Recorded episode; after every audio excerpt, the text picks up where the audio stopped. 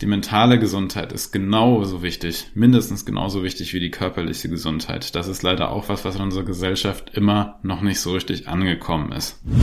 Du musst dich nicht hinsetzen im Schneidersitz und morgens irgendwie zehn Minuten meditieren oder abends. Wenn du das irgendwie für dich merkst, das ist einfach gerade nicht dein Ding, dann gibt's tausend andere Wege zu meditieren zum Beispiel. Dann gehst du halt einfach spazieren, ähm, setzt dich in dein Lieblingscafé, liest ein gutes Buch, führst ein gutes Gespräch zum Beispiel einfach. Das sind alles Formen, wo du deinem Körper signalisierst, es ist gerade alles gut, ich gönn dir einfach mal die Entspannung. Ganz häufig ist dieses einfach mal beobachten gar nicht so einfach. Ja. Ich, wir haben ja immer so einen Leistungsanspruch. Was soll ich denn beobachten? Wie mhm. intensiv soll ich das denn? Mhm. Wie lange muss ich das machen? Muss ich irgendwo aufschreiben, was ich beobachtet habe? Wer fragt mich am Ende ab, was ich gesehen habe? Werten wir, werten wir das am Schluss aus? In welches Excel-Tabelle darf ich das eintragen, was ist ich das beobachtet habe? prüfungsrelevant? oh Gott, ist doch schön, wenn man über sich selber auch lachen kann. Das ist ganz wichtig. Moin, schön, dass ihr wieder mit dabei seid bei einer neuen Folge Lebensreise. Ich bin Julia Meyer und mich treibt meine Neugierde seit Jahren rund um die Welt. Dabei lerne ich immer wieder spannende Menschen kennen mit inspirierenden Lebensgeschichten. In diesem Podcast möchte ich euch mitnehmen auf meine Reisen, auf eure Lebensreisen. Als Journalistin interessiert mich dabei ganz besonders das Warum hinter euren Geschichten. Als Fotografin möchte ich euch so authentisch wie möglich porträtieren und als Moderatorin liegt es mir am Herzen, dass wir alle viel aus diesen Gesprächen mitnehmen. Ich freue mich, wenn sich unsere Lebensreisen hier in Zukunft öfter mal kreuzen. Lasst uns zusammen Geschichten erzählen, die das Leben schreibt.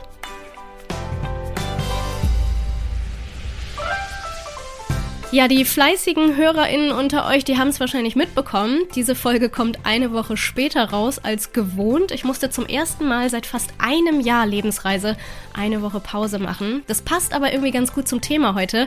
Mich hat ein privates, gesundheitliches Ding fest im Griff momentan. Das fordert sehr viel Achtsamkeit von mir und ganz viel Selbstmitgefühl, ganz viel Kraft nochmal zum Ende des Jahres. Alles Themen, um die es heute in dieser Folge geht. Deshalb wollte ich sie euch unbedingt vor Weihnachten noch mit auf den Weg geben. Immerhin ist das ja jetzt so die Zeit des Jahres, in der wir alle hoffentlich ein bisschen runterkommen und uns Zeit nehmen für unsere Liebsten und auch für uns selbst natürlich. Und einer, der dabei ganz wunderbar hilft, das ist mein heutiger Gast, Oliver Haas. Olli ist nämlich unter anderem Entspannungstherapeut und hat eine ganz spannende Lebensreise hinter sich, wie ich finde. Denn als ich Olli vor wenigen Jahren kennengelernt habe, da hatte er mit dieser Stresspräventionssache noch gar nicht so viel am Hut. Wie er sich heute dafür einsetzt, dass wir einen Gang runterschalten, warum er diese Aufgabe so leidenschaftlich gerne macht und wie es ist, als Mann in dieser Entspannungsnische mit Gefühlen zu arbeiten, das erzählt er uns jetzt. Viel Spaß mit der Lebensreise von Oliver Haas. So, dann starten wir, mein Lieber. Schön, dass du die Zeit gefunden hast. Schön, dass du da bist. Ja, sehr, sehr gerne. Ich freue mich, dass ich eingeladen worden bin von dir und bin gespannt, was wir jetzt hier so anstellen. Ja, da bin ich auch gespannt allerdings. Mal gucken, was sich meine Redaktion so ausgedacht hat. Oha, okay. Hoffentlich mögen die mich.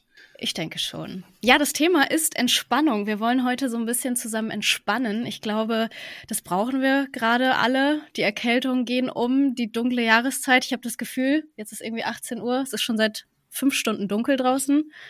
Die Corona-Zahlen jagen in die Decke. Wir sollen alle wieder Abstand halten. Weihnachtsstress geht los. Mir geht schon die Düse, wenn ich das alles aufzähle. Wir brauchen wirklich dringend Entspannung. Und du bist da genau der Richtige, habe ich mal so festgelegt. Ich kenne dich nicht, die ZuhörerInnen kennen dich nicht. Stell dich gerne erstmal kurz ein bisschen vor und erzähl mal, warum du der Richtige bei diesem Thema bist. Was hast du mit dem Thema Entspannung zu tun? Ja, danke für dieses schmeichelhafte Intro. Also vielleicht schön, dass du sagst, ich bin der Richtige dafür. Äh, meine Ausbildung zumindest sagt auf jeden Fall, dass ich der Richtige dafür bin, denn ich bin äh, seit letztem Jahr ausgebildeter Entspannungstherapeut, Meditationslehrer und Achtsamkeitstrainer.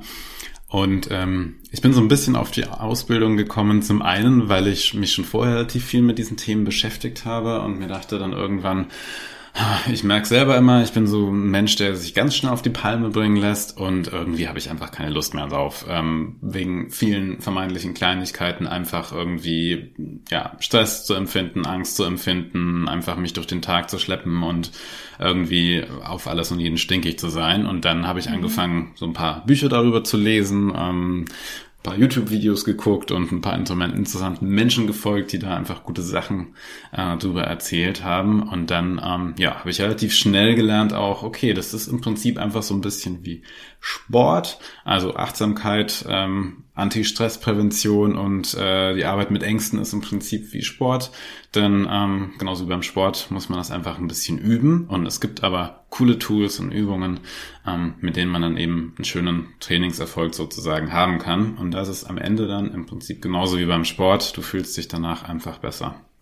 Und dann dachte ich mir irgendwann, cool, also ähm, was kann ich denn da so machen? Und dann hat mich auch eine Freundin darauf gebracht, hey, es gibt übrigens eine Ausbildung zum Beispiel ähm, zum Meditationslehrer. Und ähm, da ich immer ein gutes Feedback ähm, zu meiner Stimme bekommen habe und sowieso eigentlich immer was machen wollte, ich wollte früher ähm, immer Synchronsprecher werden oder Hörspielsprecher. Ich bin auch bis heute großer Fan von drei Fragezeichen. Da habe ich nur irgendwann gemerkt, hey, da braucht man eine Schauspielausbildung und alles dafür. Vielleicht ist das doch der Weg zu steinig und es gibt ja schon so viele, aber ähm, dann mache ich doch einfach den Weg über den Meditationslehrer und versuche einfach das Thema Entspannung mir selbst ein bisschen drauf zu wuppen und ähm, dann damit anderen Menschen einfach zu helfen, selbst auch ein bisschen ein entspannteres und ähm, ausgeglicheneres Leben zu starten. Und genau das mache ich jetzt und mit jeder Therapiesitzung, die ich für meine Klienten und Klientinnen äh, geben darf, merke ich immer mehr, hey, das ist irgendwie, glaube ich, echt der Job, der mich, der es einfach sein soll sozusagen Toll. der zweite Bildungsweg jetzt auch. Ich habe ja schon ziemlich viel ausprobiert, aber jetzt gerade fühlt sich's an ähm, wie angekommen auf jeden Fall.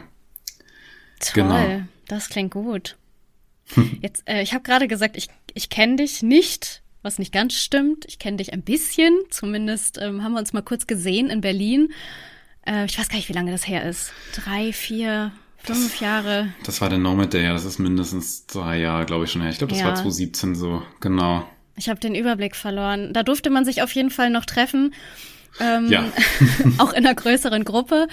Und wir waren ein Haufen voller, ja, was wir sind, ne, so verrückter Reisender, digitale ja. Nomaden, wie wir uns ja auch gerne nennen. Neugierige Menschen, ja. So habe ich dich kennengelernt. Äh, genau. Den Sommer über in Deutschland, den Winter über mit dem Laptop unterwegs, remote arbeiten.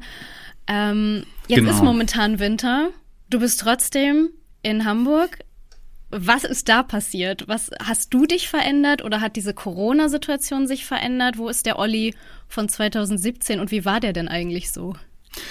Hm, also ich glaube, der Olli von 2017, ich weiß gar nicht, ob der äh, in der Beziehung ähm, so viel on the road zu sein, so viel anders war. Hm, vielleicht hast du recht, vielleicht schon ein bisschen. Ich glaube, mittlerweile, das kommt vielleicht auch ist ein Effekt davon, ähm, dass ich mich äh, mit dem Thema Entspannung und Achtsamkeit einfach viel auseinandersetze und diesen Beruf des Therapeuten noch einfach ausübe und automatisch beginne einfach in meinem Leben ein paar Sachen zu reduzieren und ein bisschen überschaubar alles zu machen und vielleicht ein bisschen kleinere Schritte zu gehen. Und da gehört vielleicht dann eben auch dazu, dass ich gar nicht irgendwie jetzt nonstop in der Weltgeschichte um, äh, umher gehen muss.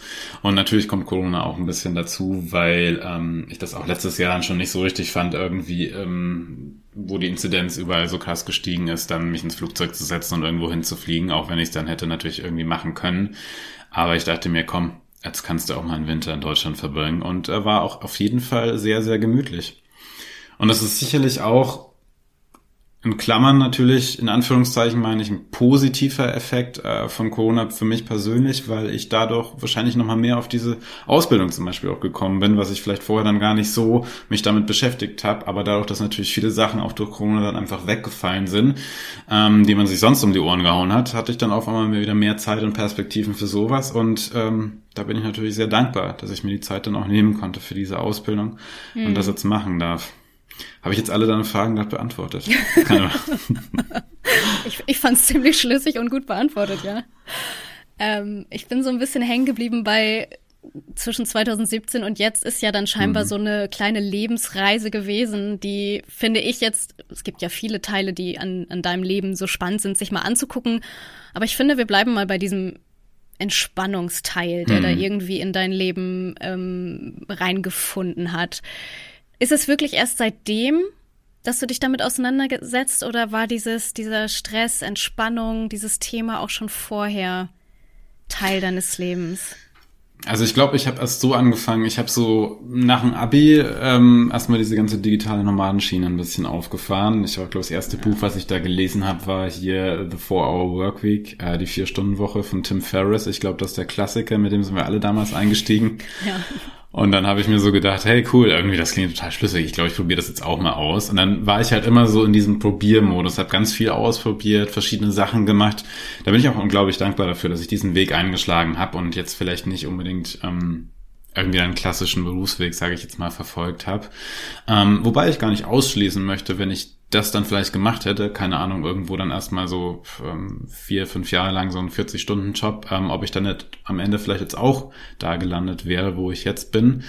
Ähm, aber, um da nochmal zurückzukommen, durch dieses ganze Nomadtum und so habe ich, glaube ich, einfach irgendwann dann auch mir einfach zu viel aufgewuppt. Ich habe zu viel verschiedene Sachen gemacht und das hatte für mich dann irgendwann, habe ich gemerkt, nicht mehr so die Qualität alles. Und dann kam eben auch dieser Prozess, wo ich angefangen habe, okay, ich muss ein bisschen langsamer machen, ich muss ein bisschen reduzieren.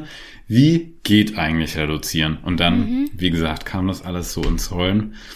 Dann habe ich gemerkt, dieses Thema macht mir einfach so viel Spaß. Ähm, zum Beispiel den Nomad Day, wo wir vorhin drüber gesprochen haben, wo du auch in Berlin dabei warst, das war ja quasi im Rahmen unserer Nomad Week, das war ja, eine, haben wir jetzt über drei Jahre lang gemacht, bis vor Corona eigentlich, ähm, zweimal im Jahr äh, diese Workshop-Wochen in Portugal, wo wir uns mhm. mit unseren Teilnehmern und Teilnehmern zusammen eben mit verschiedenen Fragen auch auseinandergesetzt hat, wie, wie kann man sich selbstständig machen, wie kann man sich beruflich neu orientieren. Und da war natürlich auch immer das Thema Mindset und einfach, was ist denn eigentlich der Ist-Zustand dabei? Und wir ja. haben dann auch irgendwann gemerkt, eigentlich ist das wirklich der Großteil, mit dem wir uns in dieser Woche beschäftigen oder auch unsere Teilnehmerinnen beschäftigen, ist eigentlich dieses, okay, mit welchen Glaubenssätzen bin ich denn hier gerade unterwegs? Was, woher kommen denn eigentlich meine Ängste her? Weil wenn man natürlich mal intensiver sich auch mit seiner Zukunft auseinandersetzt und das ja, wie ich sage, intensiver und reflektierter macht, kommt man irgendwann automatisch in seine Vergangenheit.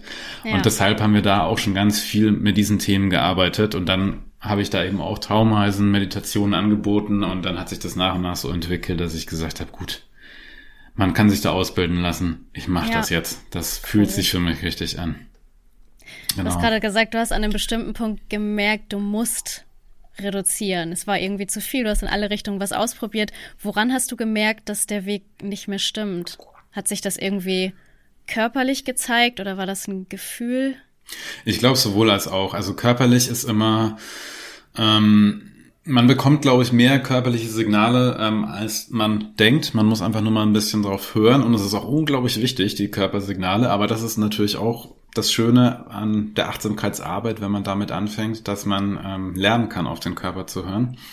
Und ich glaube, bei mir waren das einfach so die Klassiker irgendwie. Ich habe irgendwie wurde ich irgendwie so ein bisschen träge irgendwann, lustlos. Ich hatte nicht mehr so richtig ähm, die Freude an gewissen Momenten einfach so ein bisschen. Ich bin immer nur noch durchgerusht, habe das angefangen, habe das angefangen, aber habe nichts mehr beendet irgendwann. Das heißt, ich habe einfach so ein bisschen den Fokus verloren und dann, ja, was mhm. macht man, wenn man den Fokus verliert? Man überlegt, okay, wo setze ich denn an? Wo setze ich denn meinen Fokus kleiner an? Mhm. Dann mache ich einfach einen Step nach dem anderen. Genau. Habe ich letztens in einem anderen Podcast eine ganz schöne, einen schönen Satz gehört. Wo geht weniger?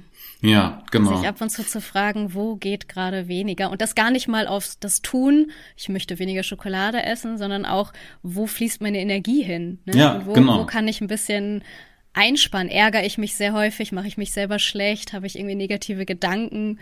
Ähm, ja, negative Gedanken ist auch ein Stichwort natürlich, weil Selbstzweifel und sowas sind natürlich immer schnell gegeben und ein negatives Selbstbild.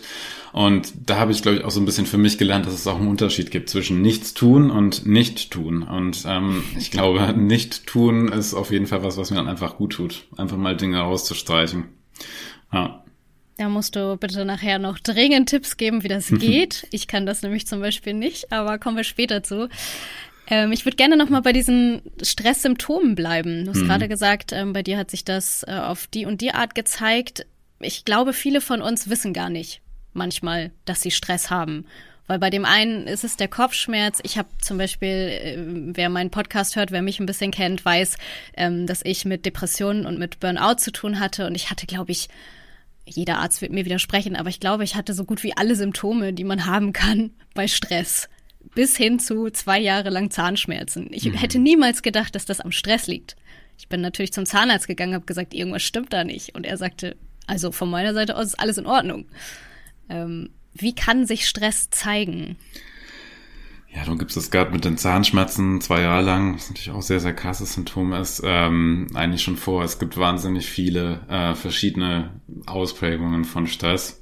Wenn man irgendwie anfängt müde zu werden, obwohl man genug schläft zum Beispiel, das ist natürlich auch ein Symptom, dass irgendwie der Körper einem sagt, hey Junge, hey Mädchen, du tust hier gerade was, das tut dir irgendwie nicht so gut, tu mal nicht tu mal einfach weniger zum Beispiel. Mhm. Ähm, Müdigkeit, Überforderung, Lustlosigkeit, ähm, Schlappheit. Und das ist natürlich, wahrscheinlich kennst du das dann auch, wenn du sagst, du hast auch äh, unter Depression und Burnout gelitten, das sind natürlich da auch dann klassische Symptome.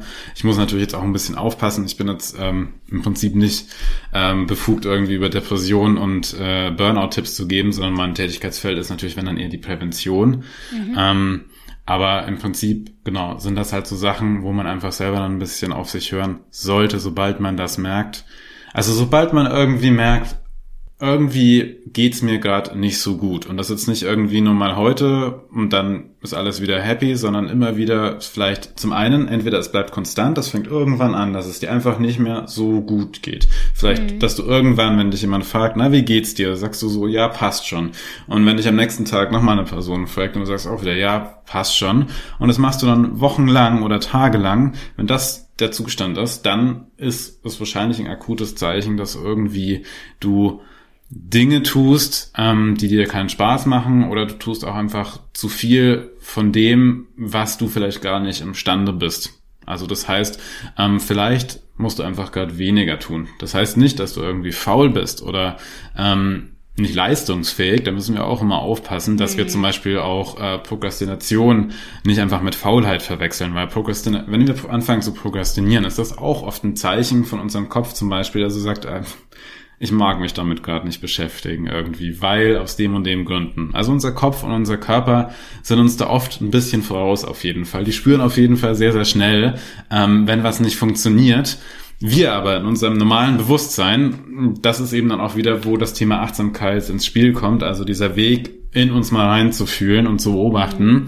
Wir fahren ja oft unseren Film. Also wir werden ja. ja auch in der Schule schon getrimmt, okay, wir müssen Leistung bringen, du machst eine Ausbildung, du machst ein Studium und dann geht's weiter. Dann kriegst du irgendwann mal Kinder, dann baust dir ein Haus vielleicht ähm, oder ziehst du eine schöne Wohnung. Und das ist alles eigentlich so dieser Standard. Und das mhm. kriegen wir natürlich eingebläut. Ähm, leider gibt's keinen Achtsamkeitsunterricht in der Schule. Ich würde es mir wünschen, dass es so wäre. Dann würden wir vielleicht auch weniger mit solchen Problemen oder ich bin mir sicher, dass wir dann weniger mit solchen Problemen später in unserem jetzigen Alter oder auch danach ähm, zu kämpfen haben. Und deshalb ja, ist unser Körper und unser Geist da manchmal ein bisschen voraus. Die kennen uns da einfach so ein bisschen besser als wir selbst uns manchmal. Das ist einfach der Weg, dass ja. wir die beiden wieder zusammenbringen. Das geht sehr gut mit Achtsamkeit und Bewusstseinsarbeit. Genau. Was heißt denn dieser, dieser Begriff Achtsamkeit für dich? Das ist ja jetzt auch so ein Szenebegriff geworden. Jeder wirbt irgendwie mit Achtsamkeit. Man kann jetzt alles achtsam machen, mhm. äh, sogar konsumieren. Ähm, was bedeutet das für dich, wenn du sagst, genau da kann man ansetzen, man kann achtsamer mit sich sein? Ja. Also ich glaube, für mich ist Achtsamkeit, wenn ich es ganz runterbrechen muss, einfach mal das Beobachten. Also wir beobachten ja wahnsinnig gerne irgendwie Menschen. Wir setzen uns ins Café irgendwo und gucken einfach, was die Leute auf der Straße machen. Mhm. Was der kleine Hund macht, was äh, das kleine Mädchen mit der Eistüte macht. Wir warten darauf, dass sie sich schön auf, auf den Gehweg schmeißt. Solche Sachen, das, das lieben wir einfach. Ähm, was wir halt nicht so oft machen, ist einfach uns selbst mal zu beobachten. Und das liegt sicherlich auch wieder daran, dass wir es nicht beigebracht bekommen meistens. Oder wahrscheinlich sehr oft. Also in meinem Elternhaus war das einfach nicht so ein Thema zum Beispiel. Und ähm, ich habe neulich in einem Podcast-Interview in meinem Podcast auch mit Julia Kupke darüber gesprochen. Und da habe ich dann auch so ein bisschen angefangen, ähm, das Thema Achtsamkeit mal so ein bisschen auseinanderzubröseln in drei Schritte zum Beispiel, auch so als Stütze, wenn du jetzt sagst irgendwie Achtsamkeit ist cool, ich weiß, warum ich Achtsamkeit ähm, in meinen Alltag integrieren möchte, aber irgendwie ist das manchmal so ein bisschen überfordert mich manchmal so ein bisschen. Dann dachte ich mir, lass uns doch Achtsamkeit zum Beispiel einfach mal ähm, den ersten Schritt einteilen, das achtsame beobachten. Also wir tun im ersten Schritt einfach erstmal nichts anderes. Das kann jetzt irgendeine Situation sein. Das kann sein, du sitzt gerade hier an deinem Schreibtisch und nimmst gerade einen Podcast zum Beispiel auf für mhm. dich irgendwie und merkst dann irgendwie, das macht gerade was mit mir, ich fühle mich hier gerade nicht wohl oder sowas, aber du beobachtest einfach erstmal, du fühlst einfach mal gerade in dieses Gefühl hinein. Und dann der zweite Schritt ist, ähm, du reflektierst dann einfach erstmal, okay, du merkst, ich habe jetzt ein bestimmtes Gefühl und dann reflektierst du mal und nimmst es mal, ähm, nimmst dieses Gefühl mal auseinander und fragst dich mal, okay, was könnte das sein? Merke ich eine gewisse Körperreaktion an zum Beispiel auch irgendwie, keine Ahnung, Mhm. Fangen meine Hände zum Beispiel an zu schwitzen. Merke ich meinen Herzschlag zum Beispiel gerade. Da mal durch Atmung auch so ein bisschen ausprobieren, was da gerade so los ist bei dir. Denn durch die Atmung können wir auch immer ganz gut gegen Stress übrigens ähm, vorgehen. Das können wir auch ganz später noch in den Übungen einbauen oder in den Tipps. Äh, und ähm, stellst dir dann zum Beispiel auch bestimmte Fragen, die ich gerade schon auch gesagt habe. Was brauche ich dann gerade? Wie geht's mir dann gerade? Ja. Und dann gehst du danach, du hast erst beobachtet, dann hast du reflektiert, dir die Fragen gestellt, im dritten Schritt handelst du einfach. Und wenn du gerade merkst, irgendwie mein Körper signalisiert gerade, ich brauche irgendwie eine Pause. Ich sitze schon seit drei Stunden, schneide ich diesen Podcast oder die Tonqualität ist einfach so mies. Ähm, ich krieg's gerade nicht besser hin und ich hänge hier gerade irgendwie. Ich komme nicht mehr weiter. Meine Schläfen fangen an, vielleicht auch zu drücken. Dann mache ich jetzt eine Pause einfach. Gewinne Distanz zu diesem Projekt und setze mich dann später nochmal neu hin. Das ist einfach mal so ein blödes Mhm. In Klammern blödes Beispiel vielleicht. Ja, was heißt blödes Beispiel? Also ich denke, das kann man auf, auf viele ja. Situationen ähm, spiegeln. Genau, ganz wichtig auch zum Beispiel mit, mit anderen Menschen ist es natürlich auch immer so ein Thema.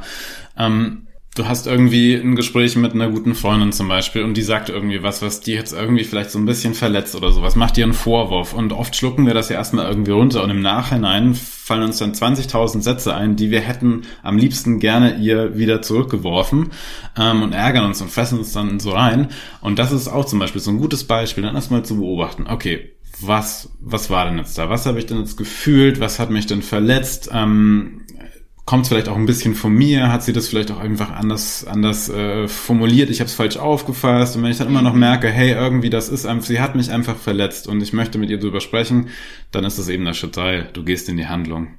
Genau.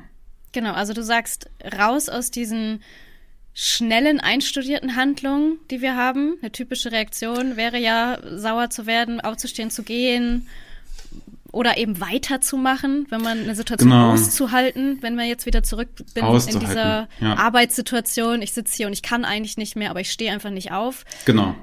Und stattdessen ähm, reinzufühlen und auch rauszugehen aus dieser Situation. Genau, genau. Aushalten ist ein gutes Stichwort, aber wir müssen das nicht unbedingt aushalten. Wir müssen ganz viel einfach nicht aushalten. Kostet aber sehr, sehr viel Mut, wenn ich mich mal so reinversetze. Ne? Ja. Einerseits mir selbst gegenüber einzugestehen, ich brauche jetzt eine Pause, mir dann auch die Pause zu nehmen. Ich stelle mir gerade vor, ich bin Mutter und kann ja auch nicht aus manchen Situationen raus, aus dieser Dauerbelastung raus. Mhm. Ähm, oder aus diesem Gespräch mit dem Freund, der Freundin, was du gerade angesprochen hast, da dann zu sagen, Moment mal, ich fühle mich hier gerade irgendwie komisch das braucht ganz schön was. Das braucht was, genau. Aber wie gesagt, Achtsamkeit ist auch einfach eine Übung. Und wir müssen es nicht jeden Tag machen. Wir müssen einfach nur, oder wir dürfen einfach nur ein bisschen üben, um immer wieder mal reinzufühlen, einfach mal zu gucken. Manche Menschen meditieren dafür zum Beispiel. Die setzen sich, ich mache das zum Beispiel morgens einfach hin und checken einmal bei sich ein. Da mache ich einfach diesen Prozess schon mal so profaner, egal wie das der Tag noch bringt. Ich gucke mir morgens einfach mal an, wie ich mich gerade so fühle. Ich sage aber auch immer zum Beispiel meinen Klientinnen, du musst dich nicht hinsetzen im Schneidersitz und morgens irgendwie zehn Minuten meditieren oder abends. Wenn du das irgendwie für dich merkst, das ist einfach gerade nicht dein Ding, dann gibt es tausend andere Wege zu meditieren zum Beispiel. Dann gehst du halt einfach spazieren, setzt dich auf die Lieblingsbank in deinem Lieblingspark, ähm, setzt dich in dein Lieblingscafé, liest ein gutes Buch, führst ein gutes Gespräch zum Beispiel einfach. Das sind alles Formen, wo du deinem Körper signalisierst, es ist gerade alles gut, ich gönn mir gerade bewusst eine Pause und es ist ja dann auch immer eine Belohnung für deinen Körper. Du signalisierst deinem Körper damit, hey, Du leistest so viel für mich jeden Tag. Du supportest mich jeden Tag. Du bist jeden Tag bei mir. Ich bin gesund. Jetzt gebe ich dir auch mal was zurück und gönn dir einfach mal die Entspannung. Ja, ich habe jetzt vielleicht eigentlich noch keine Ahnung, zehn To-Dos auf dem Schreibtisch, aber ich habe mir gerade kurz überlegt, wenn ich heute nur zwei noch davon schaffe, dann ist das auch vollkommen ausreichend. Das kann ich auch morgen machen. Jetzt merke ich gerade, ich kann gerade nicht mehr so gut. Und die eigene Gesundheit, und das ist ja einfach wirklich darum geht's ja letztendlich. Die eigene Gesundheit ist wirklich immer das Wichtigste. Und mhm. die mentale Gesundheit ist genauso wichtig, mindestens genauso wichtig wie die körperliche Gesundheit. Das ist leider auch was, was in unserer Gesellschaft immer noch nicht so richtig angekommen ist. Ja. Ja, und was ich als Betroffene sagen kann, ist halt, das Gemeine an der Sache ist, im Gegensatz zu körperlichen Dingen, merke ich mentale Sachen viel zu spät. Mhm. Das hat so einen Nachklang, ne? Also ich, ich habe irgendwie, ich bin heute Morgen richtig schlecht aus dem Bett gekommen. Und dann frage ich mich nicht, um Gottes Willen habe ich schlecht geschlafen, sondern was war denn in den letzten zwei Wochen los? Weil mhm. ich es gewohnt bin mittlerweile, dass mein Körper wirklich braucht, um diese Erschöpfung zu spüren, mhm. sozusagen. Mhm. Das ist gemein. Wie hast du es dann für dich beantwortet? Erstmal, das ist das, was du gerade gesagt hast, dieses Selbstmitgefühl, dass ich mit mir selber mitfühle, habe ich es erstmal zugelassen. Mhm. Und ich bin einfach liegen geblieben. Man muss dazu sagen, ähm, ich bin halt selbstständig und ich kann meine Zeit frei einteilen. Das heißt, der Arbeitstag geht jetzt weiter in den Abend rein. Mhm. Das können natürlich Festangestellte und andere ähm, nicht so leisten. Ähm, ich habe es zugelassen und bin mit mir selber mitfühlend umgegangen und bin spazieren gegangen heute Mittag. Ich habe gemerkt, okay, ich habe die letzten Tage die ganze Zeit gesagt, oh, das Licht ist nicht da, es ist grau in Kiel, es nervt mich, ich bin drin geblieben im Dunkeln und habe mich beschäftigt, mhm. rund um die Uhr beschäftigt und mein Gehirn beschäftigt. Und ich habe gemerkt, da fehlte die Auszeit, da fehlte frische Luft und das bisschen Licht, was wir hier gerade kriegen. Ähm, ja, hat mir was Gutes gegönnt. Ja. Und fühlt sich jetzt besser an? Also es fühlt sich besser an, ja. aber es war wirklich ein harter Prozess. Also gerade ich, die eben aus dieser Depressionszeit kommt und weiß, wie es ist, wenn man dann liegen bleibt und ähm, wochenlang mhm. nicht aufsteht. Was für ein hartes Training das ist, ähm, wirklich diesen Schritt nach draußen dann zu machen. Für jeden ist das was anderes. Ähm, ne, mein, ich muss jetzt mal rausgehen, ist vielleicht für jemand anderen, vielleicht nehme ich mal das Buch in die Hand anstelle der Netflix-Serie oder ja. ich weiß es nicht. Ja, ne? genau. Du bist natürlich dahingehend schon ein bisschen trainiert dann, weil du eine Depression einfach durchlebt hast. Du hast dann für dich irgendwann auch herausgefunden, was dir gut tut und dass es halt einfach wirklich eine Übung ist oder eben auch ein, bei einer Depression einfach natürlich eher erstmal ein Kampf, wie du auch schon sagst.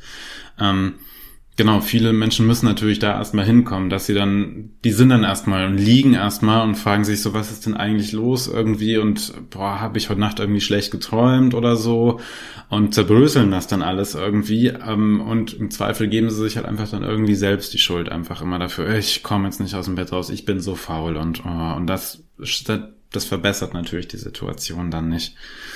Ja, auch der Gedanke dahinter, den finde ich sehr, sehr schwierig, dieses ich muss jeden Tag dieselbe Leistung bringen können. Mhm.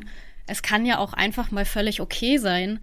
Ähm, da weiß ich gar nicht, ob man nur die Frauen, Frauen haben ja auch noch einen gewissen Zyklus, dem mhm. sie folgen und wo es halt auch normal ist, dass man sich auch mal ein paar Tage nicht wohlfühlt. Ja. Aber ich glaube, es ist genauso bei Männern. Ähm, es gibt halt auch einfach diese Tage. Und wenn es dann unpassenderweise mal ein Dienstag ist und nicht ein Sonntag, dann ist es halt auch so. Dann bin ich halt auch mal einen Tag einfach nicht voll da. Ja. Und da die Ruhe zu haben, zu sagen, das ist in Ordnung, ähm, ist das deine Aufgabe als Entspannungstherapeut, als ähm, Meditationslehrer, ich genau glaub, diese Lockerheit zu vermitteln? Ich glaube, das trifft ganz gut den äh, Nagel auf den Kopf, äh, immer wieder mal zu sagen, das ist dann in Ordnung. Ich glaube, das ist schon Teil meiner Arbeit auf jeden Fall. Ähm, das klingt jetzt total einfach, ähm, aber es ist tatsächlich, ja, in unserer Generation ist es wirklich nicht so einfach, das auch mal zu akzeptieren. Äh, dieses ist es in Ordnung, wenn ich einfach mal nur da bin, ohne irgendwie was zu bewirken, zumindestens für die Außenwelt. Aber wenn ich einfach nur da bin, wirke ich ja immer noch für mich. Und in der Regel, wenn ich einfach mal, ja, chille, dann äh, bewirke ich sehr, sehr viel Gutes für mich. Das dürfen wir uns wirklich öfter noch auf die Kappe schreiben. Lieb zu uns selbst sein. Selbst unser bester Freund, unsere beste Freundin zu sein. Ja. ja. Schön. Und sowas lernt man also in einer Ausbildung zum Entspannungstherapeuten. Unter anderem, genau. Und das ist auch schon, du hast ja vorhin noch die Tipps noch erwähnt, dafür ist auch schon der erste Tipp einfach, sei gut zu dir selbst. Hm. Wie lange dauert so eine Ausbildung? Das waren jetzt, ich habe ja den Meditationslehrer gemacht und den Entspannungstherapeuten, das waren insgesamt fünf Wochen. Genau, knackige Ausbildung plus natürlich dann die Lernzeit dazu ähm, mit mhm. am Schluss den Prüfungen. Genau. Da waren auch ähm, sowas wie progressive Muskelentspannung dabei. Da habe ich eine Prüfung gemacht, autogenes Training. Alles schöne Sachen, die man äh, sehr, sehr gut auch einfach zu Hause nach entsprechender Anleitung für sich anwenden kann. Das ist ja das Schöne. Es ist ja, ja eigentlich alles, ähm, also es muss nicht wahnsinnig schwer sein, es muss auch nicht immer leicht fallen, das haben wir ja schon festgestellt, aber es ist alles kein Hexenwerk und keine Raketenwissenschaft und ähm, Man darf sich einfach nur mal die Zeit dafür gönnen. Kannst du denn selbst gut über Gefühle sprechen und Gefühle zeigen? Ja, also ich glaube, das habe ich irgendwie, äh, ich weiß gar nicht, von wem ich das gelernt habe, aber ähm, irgendwann habe ich mir mal äh, selbst gesagt, dass es sehr, sehr gut tut, ähm, möglichst offen zu sprechen. Für mich selber. Ich bin ganz froh, dass ich das für mich so festgestellt habe. Es klappt nicht immer. Es ist natürlich, äh, Scham ist natürlich irgendwie immer was, was da ist zum Beispiel auch. Oder ich bin auch von Natur aus ein Mensch, der ähm, Konflikte verabscheut. Ich bin ein sehr harmoniebedürftiger Mensch. Das ist auch so ein, ne, durch einen Glaubenssatz entstanden bei mir. Aber da arbeite ich schon sehr dran, dass ich sage, ne, wie wir auch vorhin schon gesagt haben, ich möchte, also ewig jetzt ein klärendes Gespräch zum Beispiel auszuschieben, weiß ich, dass mir das nicht gut tut. Ich muss es halt einfach irgendwann machen und in der Regel geht es mir halt danach dann einfach besser zum Beispiel. Also von daher mhm. übe ich mich auf jeden Fall sehr offen zu sein und ich glaube, das geht auch schon ganz gut. Wenn du sagst, du musstest das lernen und du, du übst dich darin, warst du dann als Kind anders? Oder hattest du schon immer dieses einfühlsame, dieses empathische, was du ja jetzt in deinem Job brauchst? Hm. Hm. Ich glaube, ich hatte damals dann nicht so die Beobachter, die das beurteilen konnten. Ja. Ich war dann auch in meiner Kindheit eher so ein bisschen stiller, ähm, würde ich sagen. Ich hatte auch so ein bisschen das Thema ADHS und so war auch damals bei mir diagnostiziert. Ähm, das heißt, meine Schullaufbahn war auch mal auf und ab. Ähm, dann auch zum Beispiel Italien auch mal ausprobiert und sowas. Das ist alles, alles nicht so gut geklappt. Das hat mich eher depressiv dann gemacht. Also es war keine gute Zeit. Ähm, von daher glaube ich, war ich in dieser Zeit immer jemand, der sich sehr möglichst wenig ausgedrückt hat, glaube ich. Ähm, aber irgendwann, ich glaube, so die erste war, glaube ich, meine Tante auch, die sagte immer so, hey, du hast, du bist so hast so eine entspannende Wirkung irgendwie und so und ich höre dir immer so gern zu und du bist so der Ruhepol in unserer Familie. Ähm, ja, anscheinend habe ich mir das dann irgendwie mal zu Herzen genommen. Warum bist du nicht früher drauf gekommen, sowas zu machen? Boah, frag mich was Leichteres. Warum? Dafür bist du nicht hier. äh, ja, man, es, es darf seine Zeit manchmal kosten. Also ich würde jetzt auch im Nachhinein natürlich sagen, hey, dann hätte ich jetzt vielleicht ein ganz anderes Studium natürlich gemacht. Mhm. Dann hätte er vielleicht Psychologie studiert, aber ähm, auch so der Weg ist in Ordnung. Man weiß ja nie, was man bekommt. Das Leben ist ja irgendwie wie so ein kleiner Film und da gibt's Höhen und Tiefen. Und ähm, das habe ich auch gestern erst wieder ähm, mit einer Klientin ähm, besprochen, einfach, dass wir, wenn wir irgendwie so ein eine gewisse Angst durchlaufen, zum Beispiel Angst vor einer Prüfung oder sowas zum Beispiel haben, dass wir einfach diese Angst in dem Moment einfach nicht isolieren, was wir in der Regel normalerweise machen. Dann sind wir einfach tagelang oder einen ganzen Tag einfach befangen von dieser Angst. Immer wieder kehren wir mit unseren Gedanken zurück. Und da meinte ich auch zu ihr, guck doch einfach mal, ähm, wie war denn dein letzter Job? Und du hast mir erzählt, dass du deinen letzten Job eigentlich total schön fandest. Du hast ein tolles Team gehabt. Ähm, aber da hast du dich ja auch dafür beworben. Und dann meinte sie auch, ja, auch damals hatte sie auch wahnsinnig Angst ähm, vor diesem ähm, Bewerbungsgespräch zum Beispiel. Und äh, davor hat sie viele Bewerbungen geschrieben, die halt nicht geklappt haben, wo die nicht zum Job geführt haben, aber irgendwann hat es dann geklappt. Das heißt, dieser wunderschöne Moment, wo dann diese Zusage für diesen Job kam, die war einfach da. Und aber dieses schöne Erlebnis hat eben auch eine Vorgeschichte gehabt. Mhm. Eben äh, diese ganzen Ängste mit, was ist, wenn ich keinen Job finde, äh, was ist, wenn ich meinen Traumjob nicht bekomme und so weiter. Und ähm, Sowas vergessen wir dann immer sehr schnell, wenn dann eben zum Beispiel die Zusage zum Job bekommt, aber Tage und Wochen lang davor beschäftigt uns nichts anderes. Wenn wir mal anfangen, das so ein bisschen nicht mehr isoliert zu sehen, sondern einfach als Teil unseres Weges, dann können wir schon viel mehr Distanz zu dieser Angst aufbauen oder einfach diese Angst auch einfach schon abschwächen zum Beispiel. Genau. Spannend. Aber so wie du es erzählst, auch die Gespräche mit den Klienten und die Themen und in die Tiefe, es klingt schon so, als würdest du da als Psychologe agieren? Hm. Ich bin kein Psychologe. Ich habe keine Psychologenausbildung. Ähm, ich werde einen Heilpraktiker für Psychotherapie noch machen. Da muss ich jetzt auch wirklich aufpassen, nicht, dass uns irgendjemand hier noch äh, mich verklagt, äh, wenn ich irgendwas Falsches erzähle. Nee, ich bin äh, Entspannungstherapeut erstmal. Das ist auch wunderbar und ich fühle mich auch sehr, sehr wohl in dieser Arbeit und fühle mich da auch qualifiziert dafür. Aber ich muss natürlich schon aufpassen. Also ich darf ähm, jetzt keine ähm, Diagnosen stellen oder keine Medikamente oder sowas natürlich zum Beispiel verschreiben. Also wenn du jetzt auch zum Beispiel zu mir ähm, mit deiner Depression damals gekommen wäre, dann hätte ich dir sicherlich Impulse geben können, aber ich wäre am Ende wahrscheinlich nicht die richtige Adresse für dich gewesen, weil ich einfach ja, keine psychologische Ausbildung, kein Studium, was über zwölf Jahre im Schnitt geht, habe. Genau dahin ging auch die Frage nochmal, um das nochmal ganz klar deutlich zu machen. Ähm, wir wollen natürlich über deine Lebensreise und über deine Erfahrungen sprechen. Ähm, die HörerInnen wissen auch, dass das hier kein ärztlicher Podcast ist und ähm, alle immer nur aus ihrer eigenen Sicht sprechen. Mhm. Aber gerade bei diesen Themen ist es mir halt wirklich auch wichtig, nochmal zu sagen, wer da wirklich Hilfe braucht, muss dann auch an die entsprechenden Stellen gehen. Ich persönlich in meinem Stand wäre in dem, an dem Punkt, wo ich damals war, nicht weitergekommen. Mhm. An meinem Punkt jetzt würde ich mit deiner Arbeit sehr, sehr weit kommen. Mhm. Ähm, ich denke auch, dass, dass unsere HörerInnen da sehr, sehr weit kommen. Aber wenn man wirklich starke Probleme hat, dann braucht es da auch richtig die medizinische Ausbildung dahinter, wie du schon mhm. sagst. Aber super spannend, dass man halt auch als, als Nichtmediziner so intensiv sich damit beschäftigen kann und so toll helfen kann ja auch. Das fehlt mir manchmal so in der Arbeit, die ich so verrichte, so dieses, ich helfe Menschen. Ach, du hast doch auch einen coolen Podcast, der hilft doch auch Leuten. ja, das stimmt. Mann, du mit deiner positiven Art hier. Jetzt sind wir wieder bei den Glaubenssätzen. Ne? Jetzt sind wir bei den Glaubenssätzen, ja, ja. Wir wollen gar nicht über meine sprechen. So viel Zeit haben wir gar nicht.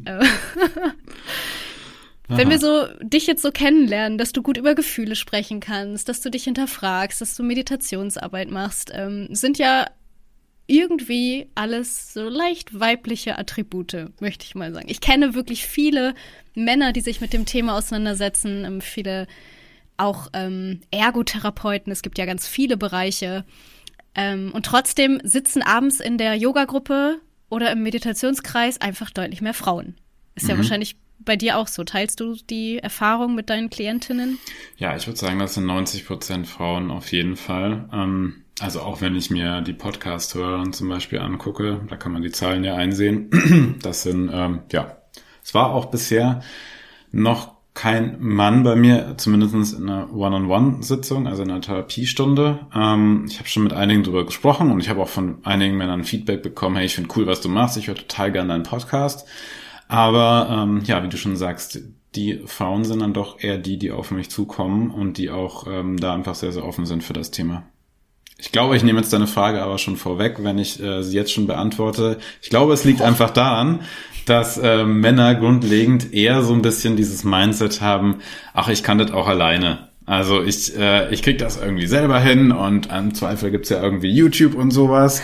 ähm, und ach, ich bastel mir das schon zusammen. Ich glaube, das ist in unserer Generation schon noch so ein bisschen der Fall. Ich kann mir vorstellen, dass sich das nach und nach ändert. Ich stelle ja selber fest, ich bin jetzt ähm, wirklich einer irgendwie in der Bubble, wo ich mich so aufhalte, bin ich vielleicht von zehn Leuten, die das machen, ähm, bin ich und noch ein anderer Typ irgendwie. Und die anderen acht sind tolle, großartige Frauen.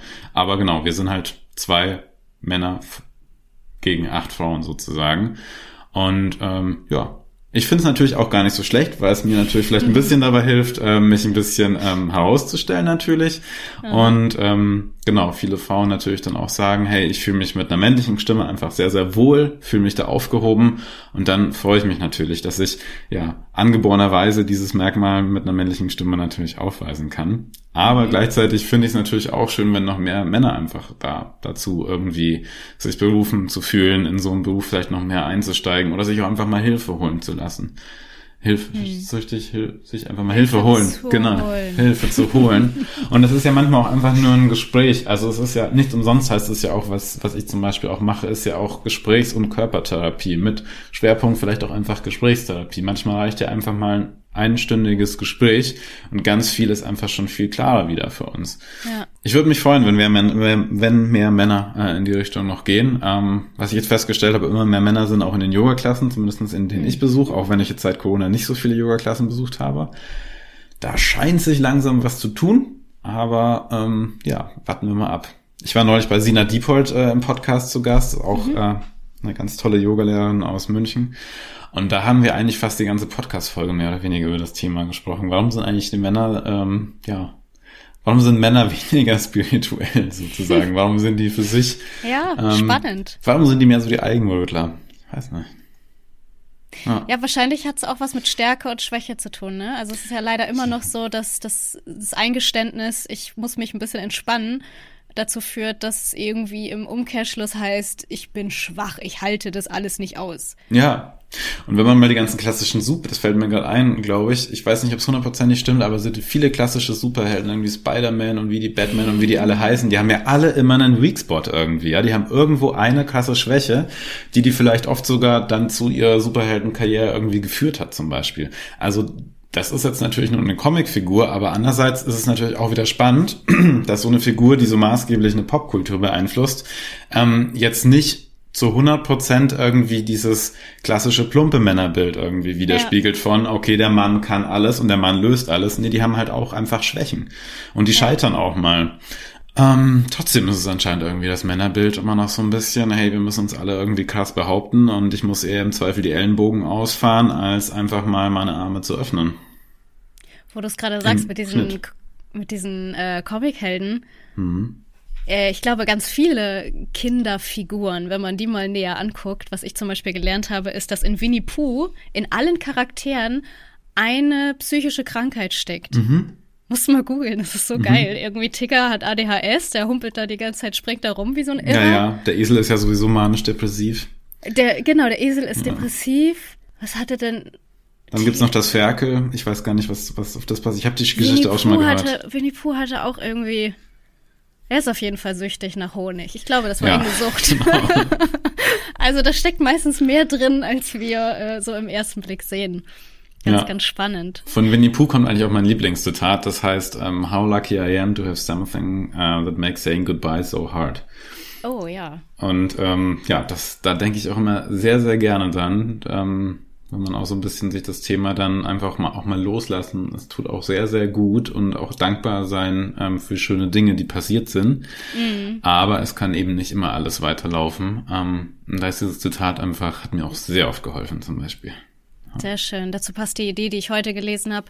Ein Adventskalender, wo man jeden Tag im Dezember eine Tür zumacht und mhm. eine Sache loslässt. Oh. Richtig cool.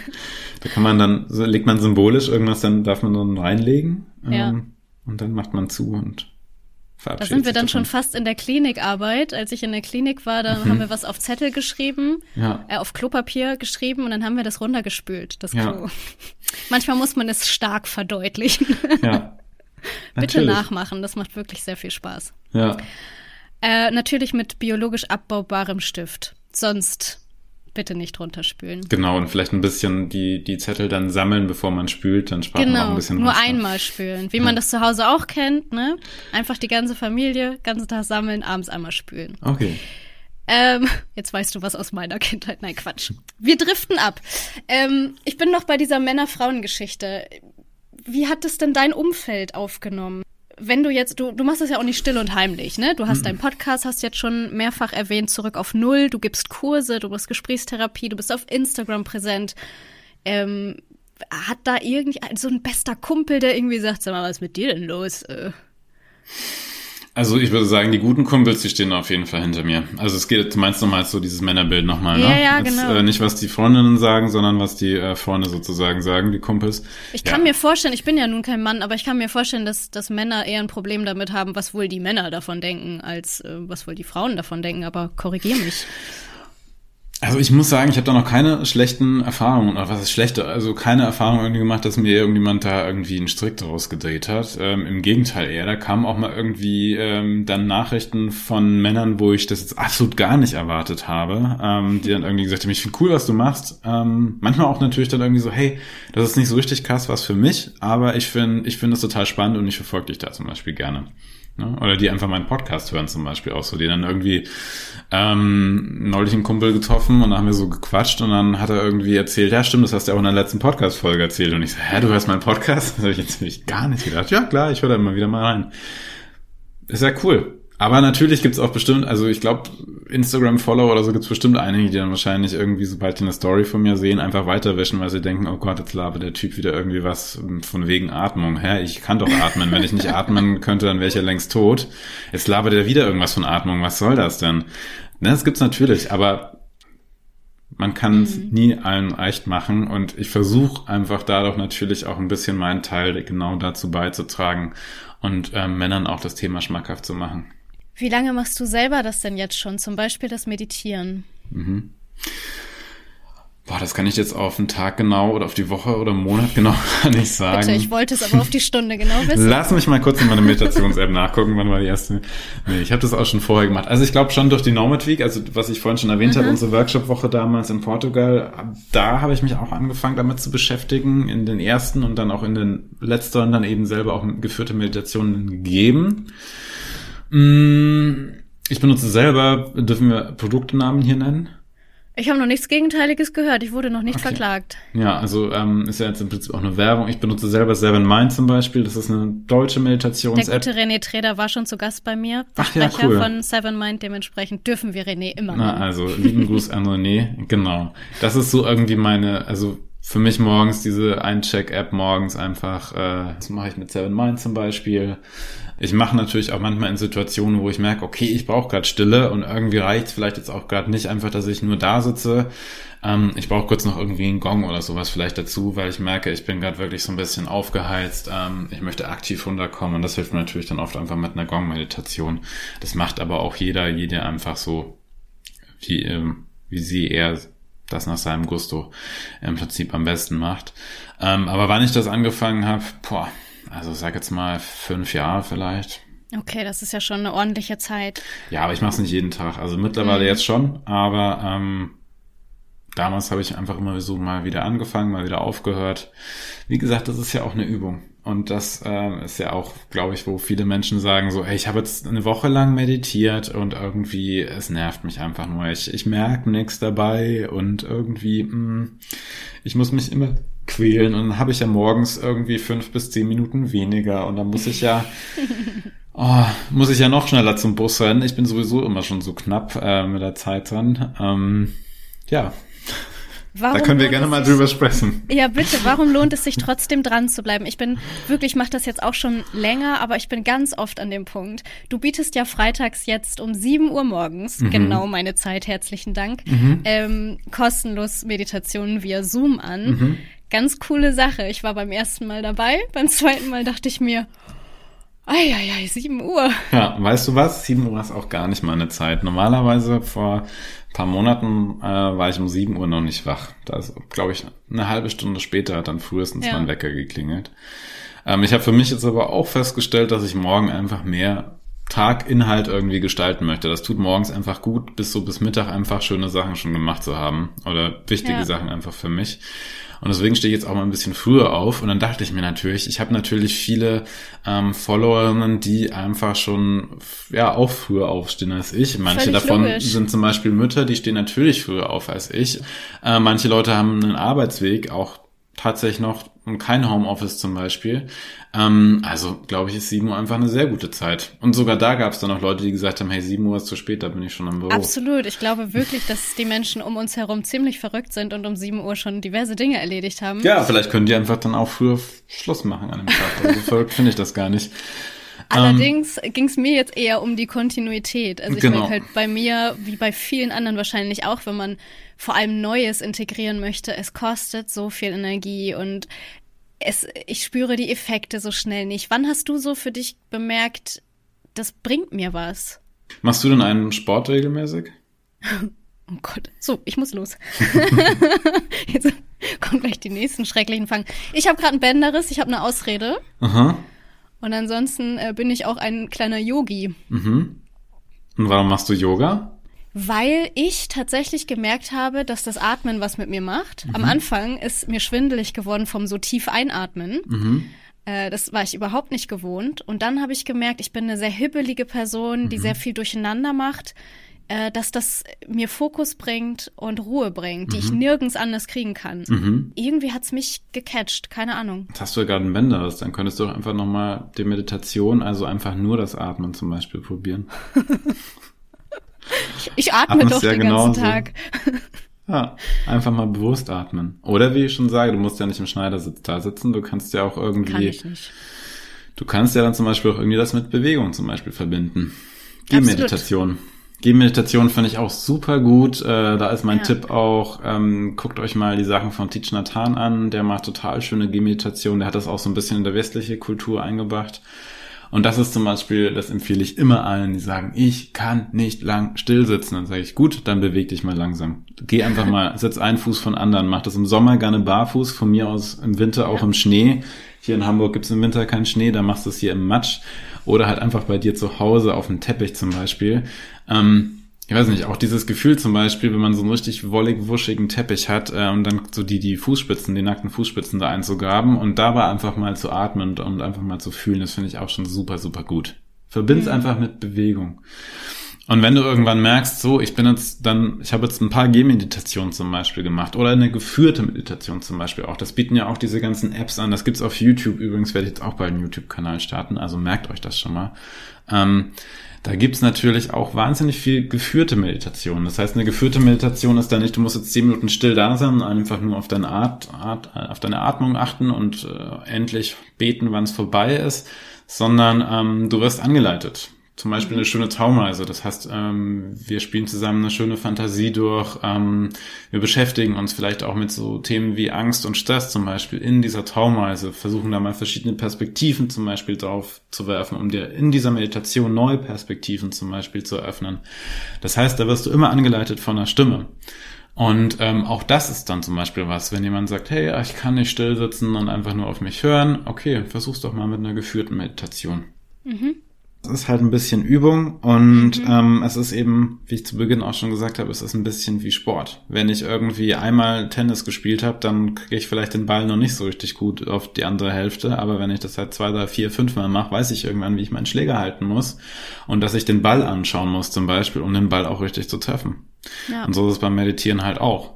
Aber wenn ich irgendwann feststelle, hey, Tennis ist nicht so mein Sport, ich spiele lieber Volleyball, ist das total fein. Und wenn du irgendwann merkst, ey, Meditation im Sitzen oder von mir aus auch im Gehen oder auch eine geführte Meditation ist nichts nicht meins, dann gibt's auch noch tausend andere Wege eben, um den eigenen Körper zu entspannen. Da sind wir eben auch wieder bei diesem Thema, ey, wir haben so viel Anspruch an uns selbst ähm, und dann sagen wir, wir müssen jetzt meditieren, weil die mhm. ganzen gut aussehenden Menschen auf Instagram machen das irgendwie auch.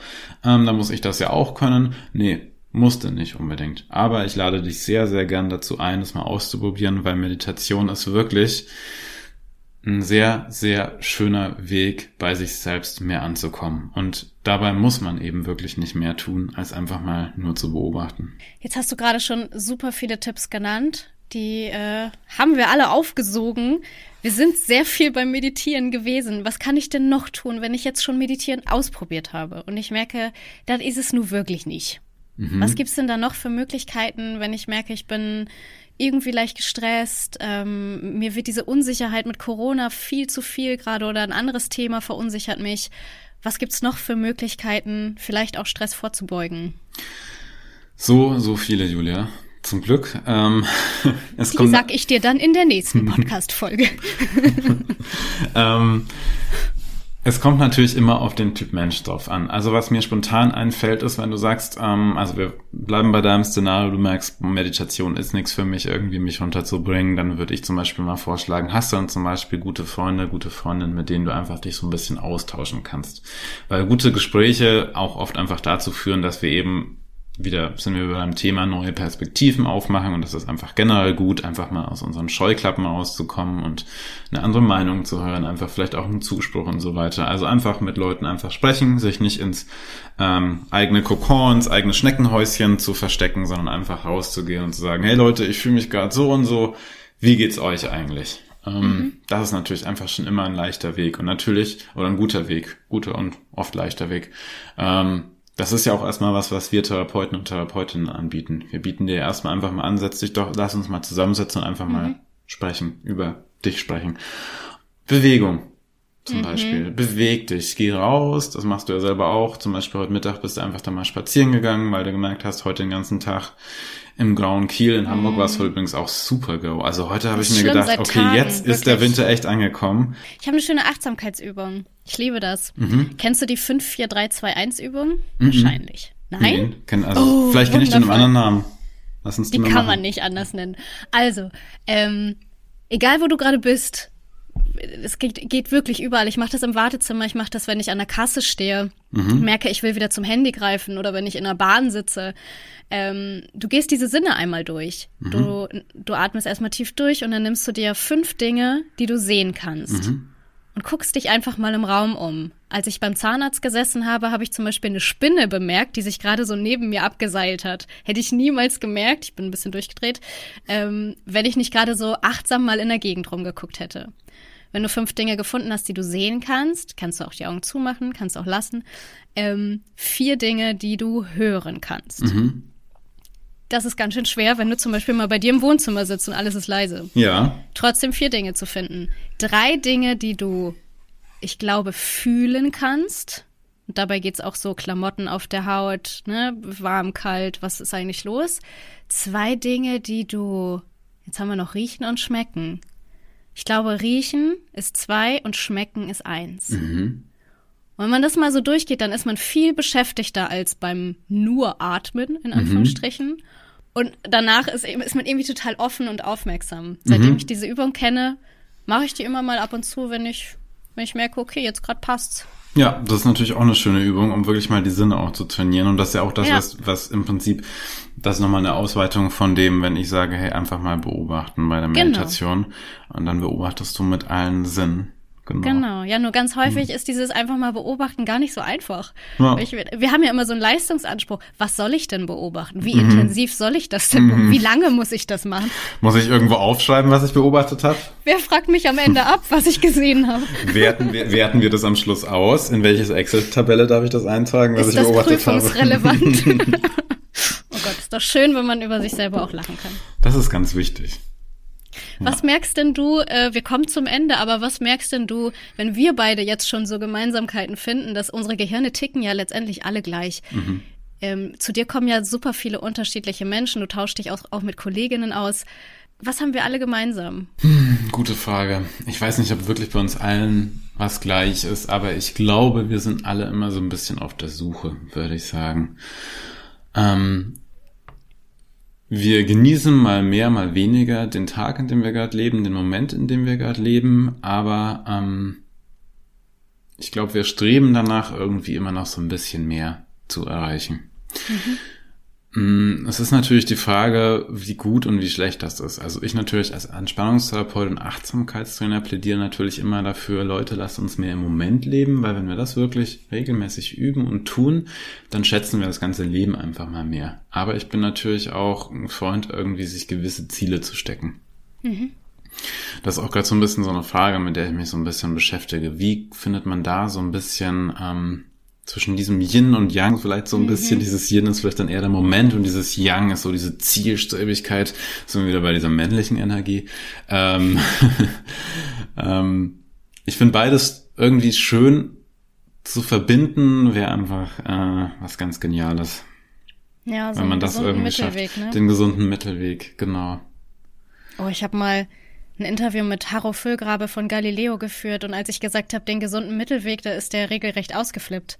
Äh, fand er eine ganz schlimme Formulierung. Ja. Seitdem, immer wenn ich das sage, diese Erfahrung, er hat mir jetzt gerade so imaginär auf den Hinterkopf gehauen. Ja, was, Aber es stimmt doch. Was meinte er? Gesunder Mittelweg ist, ähm, so impliziert, impliziert, dass Wege links und rechts vom Mittelweg schlecht sind und das hat ihn gestört vielleicht. Ja, also ich, ich erinnere ich mich, ich habe ihm eher natürlich auch nicht zugehört, wie immer in meinen Interviews, aber ich glaube, ich glaube, es war so eine Floskel. Er ist ja nur auch Journalist und er, er fand das von mir so ein bisschen sehr floskelig und, und mhm. irgendwie ohne Hintergrund.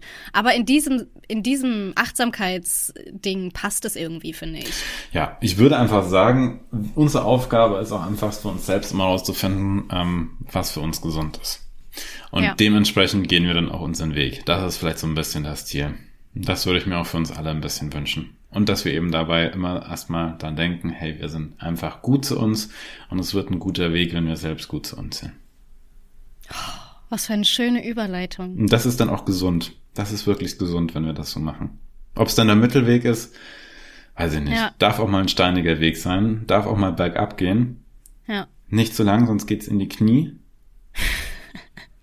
Aber ja. den Weg gehen, der wir glauben, der ist gut für uns. Und dann dürfen wir natürlich immer wieder neu auch mal prüfen. Das ist natürlich auch ganz wichtig, die eigenen Werte und so immer wieder mal zu hinterfragen. Hey, das, woran ich vor einem Jahr noch geglaubt habe, ist es eigentlich immer noch so? Fühle ich das immer noch ja. so? Oder habe ich mich da einfach weiterentwickelt? Habe ich neue Erfahrungen gemacht? Habe ich neue spannende Menschen zum Beispiel kennengelernt, die mich vielleicht auch eines Besseren einfach belehrt haben, wo ich irgendwie fundiert erkannt ja. habe, ähm, das ist vielleicht, kann ich auch noch anders sehen zum Beispiel. Das ist natürlich immer ganz wichtig. Also wir entwickeln uns ja weiter oder sollten uns weiterentwickeln auf jeden Fall. Ein Kumpel hat letztens zu mir gesagt, dieser Wunsch, den wir uns immer mitteilen, wenn jemand Geburtstag hat, bleib so wie du bist, mhm. ist eigentlich die größte Beleidigung, die es gibt.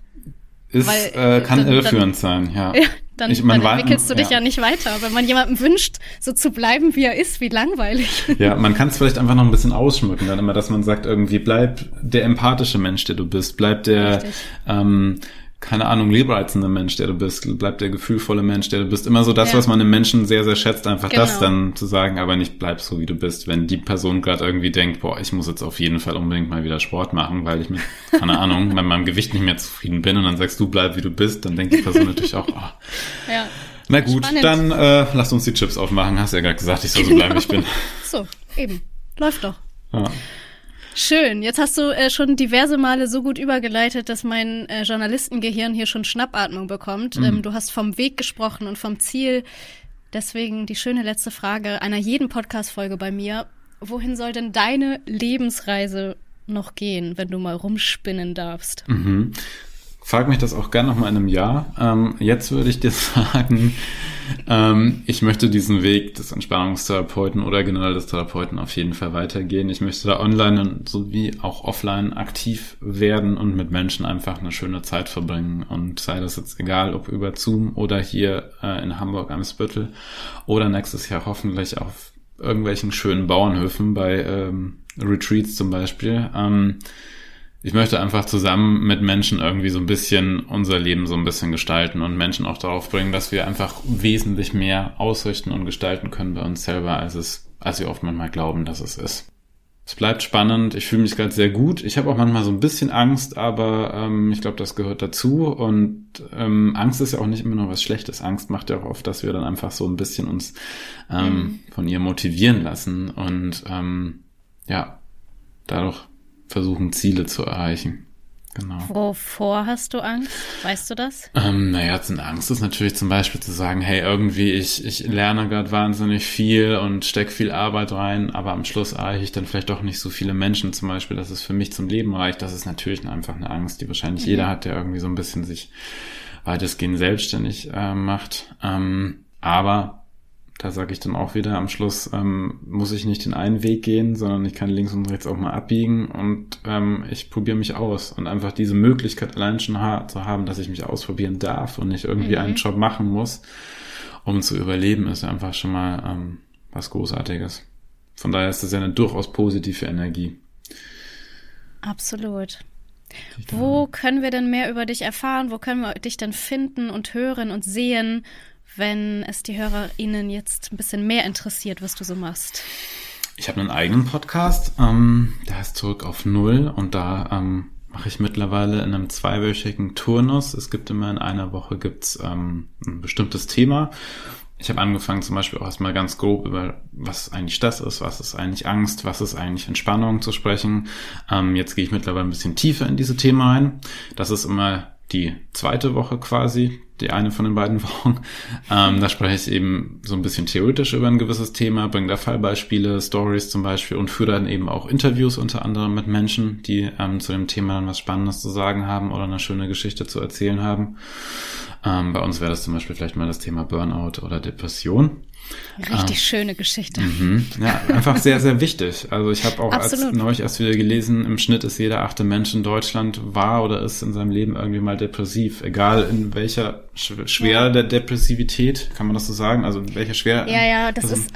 Und der Dunkelziffer ist dann natürlich noch größer, weil ich glaube, viele genau. Menschen gehen dann natürlich gar nicht äh, in Therapie oder zum Arzt, die versuchen genau. das irgendwie durchzujuckeln oder merken gar nicht richtig. Ne? Das sind dann die, die morgens im Bett liegen bleiben, sich wieder krank schreiben ja. lassen, aber einfach ähm, ja, sich die Schuld selber in die Schuld Oder schieben. gar nicht erst krank schreiben lassen. Ganz ja, schlimm, genau, ähm, wie lange ich das ähm, geschoben habe und Step auch to Burnout. Im, im Umfeld mitbekomme, wie sehr wir uns schämen und wie genau. hoch die Hürde ist, sich krank schreiben zu lassen. Äh, tatsächlich geht jede vierte oder jede fünfte Krankschreibung mittlerweile auf psychische mhm. irgendwelche psychisches sind natürlich auch ja. große, große Begriffe, die wir hier gerade nennen, aber ähm, auf solche Sachen zurück. Und das sind nur die, die sich wirklich dazu ne, benennen, genau. sich aufnehmen lassen in die Statistik. Ähm, ganz, ganz, ganz böse Zahlen. Ja. Und ein Thema, über das wir unbedingt sprechen müssen. Ich würde genau. mich sehr freuen. Das mache ich eben auch in meinem Podcast. Und ähm, dann die zweite Woche ist dann immer eine geführte Meditation. So oft dem Thema, in dem wir in der Vorwoche gesprochen haben. Mhm. Ähm, oft ist es auch einfach mal eine ganz entspannte Meditation zum Wachwerden oder zum Einschlafen. Genau, das ist mein Podcast. Dann gibt es mich auf Instagram und eben bald noch auf YouTube. Sehr schön. Ich verlinke das natürlich alles in den Show Notes. Ja. Heute Morgen hatte ich eine Aufsteh-Meditation mit dir, die mich allerdings zum Einschlafen gebracht hat. So gesehen hast du beides in einem erfüllt. Sehr gut. Ich freue mich natürlich. Vielleicht hat dein Körper einfach gesagt, hey, ich bin noch nicht so richtig wach. Ich brauche einfach so. noch mal ein bisschen. Ich habe mich da auch mich. einfach äh, ergeben. Das war in Ordnung. Ja, genau. Die Freitagsmeditation gibt es natürlich auch noch jeden Freitag um 7 Uhr. Die bringt uns jetzt erstmal durch den Winter und ich freue mich natürlich, wenn ich immer neue Gesichter begrüßen darf. Am Freitag bin ich auf jeden Fall wieder Oha, dabei. Okay. Ich bin Stand gespannt. heute. Ja. Schauen wir mal. Danke dir, dass du ähm, diesen Teil deiner Lebensreise mit uns geteilt hast und ja auch weiterhin tun wirst. Sehr gerne, hat viel Spaß gemacht. Mit ganz viel Spaß ran ans Thema Stress. So soll das sein hier bei mir im Lebensreise-Podcast. Das war die Lebensreise von Oliver Haas. Ich hoffe, ihr nehmt ein paar schöne Gedanken mit in eure hoffentlich entspannten Weihnachtsfeiertage und natürlich auch mit ins nächste Jahr. Ollis Homepage, seine Social Media Kanäle und seinen Podcast zurück auf Null, die verlinke ich euch alle in den Show Notes. Und wenn ihr Lust habt, dann sehen wir uns vielleicht auch mal in einer der Freitags-Meditationsrunden von Olli. Morgens um sieben, wohlgemerkt. Ich bin ab und zu eher selten, manchmal dabei. Hören tun wir uns dann allerdings erst 2022 wieder, ist aber nur auch ja nicht mehr so lange hin. Dann mit ganz vielen neuen inspirierenden Lebensreisen. Da freue ich mich schon sehr drauf. Jetzt habt erstmal schöne, entspannte Feiertage und rutscht gut rüber ins neue Jahr. Bis dann!